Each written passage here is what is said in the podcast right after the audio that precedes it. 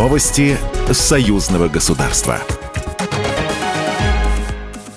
Здравствуйте, в студии Екатерина Шевцова. Формат союзного государства эффективно начинает наполняться конкретным содержанием, заявил председатель парламентского собрания Союза Беларуси России, председатель Госдумы Вячеслав Володин. Накануне состоялось заседание парламентского собрания Союза Беларуси России за второе полугодие 2023 года. Надо отдать им должное, они задают и динамику, и планку этого сотрудничества. Со своей стороны, в рамках парламентского измерения, мы должны сделать все для того, чтобы законодательно обеспечить принятые решения. Союзные парламентарии на 65-й сессии приняли бюджет союзного государства на 2024 год. Впервые он будет увеличен на 38%. Бюджет покроет расходы на реализацию программ новой электронной компонентной базы гражданского и двойного назначения, развитие пограничной безопасности России и Беларуси, а также военной инфраструктуры в интересах обеспечения региональной группировки войск сил двух стран. Союзное государство отвечает давлению со стороны Запада, отметил госсекретарь Союзного государства Дмитрий Мезенцев.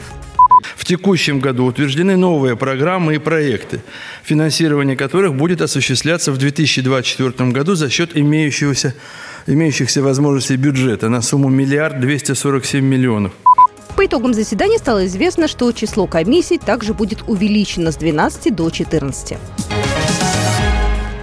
Вопросы двустороннего взаимодействия обсудили глава правительства Беларуси Роман Головченко и мэр Москвы Сергей Собянин. Только за 10 месяцев товарооборот между Беларусью и Москвой вырос на 21% по отношению к аналогичному периоду прошлого года. Как сообщили в пресс-службе Совмина Беларуси, особое внимание уделили обмену опытом в инновационных отраслях экономики, IT-сфере разработки беспилотной техники. Амкадор и Московский автозавод «Москвич» уже совместно разрабатывают линейку коммунальной техники на электрической тяге с возможностью дистанционного управления и постепенным переходом на беспилотное управление.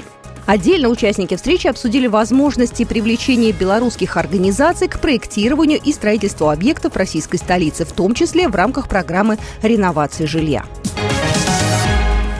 Три детских желания с елки желаний исполнит чрезвычайный полномочный посол России в Беларуси, глава Высшего Совета Единой России Борис Грызлов первой открытке, которую снял дипломат с новогоднего дерева, пятилетний Лев из Москвы попросил телескоп.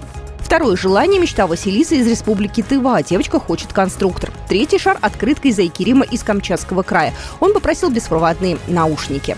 Акция «Елка желаний» инициирована президентом Владимиром Путиным на всероссийском онлайн-марафоне «Мы вместе». В этом году она проводится уже в шестой раз. Программа произведена по заказу телерадиовещательной организации Союзного государства. Новости союзного государства.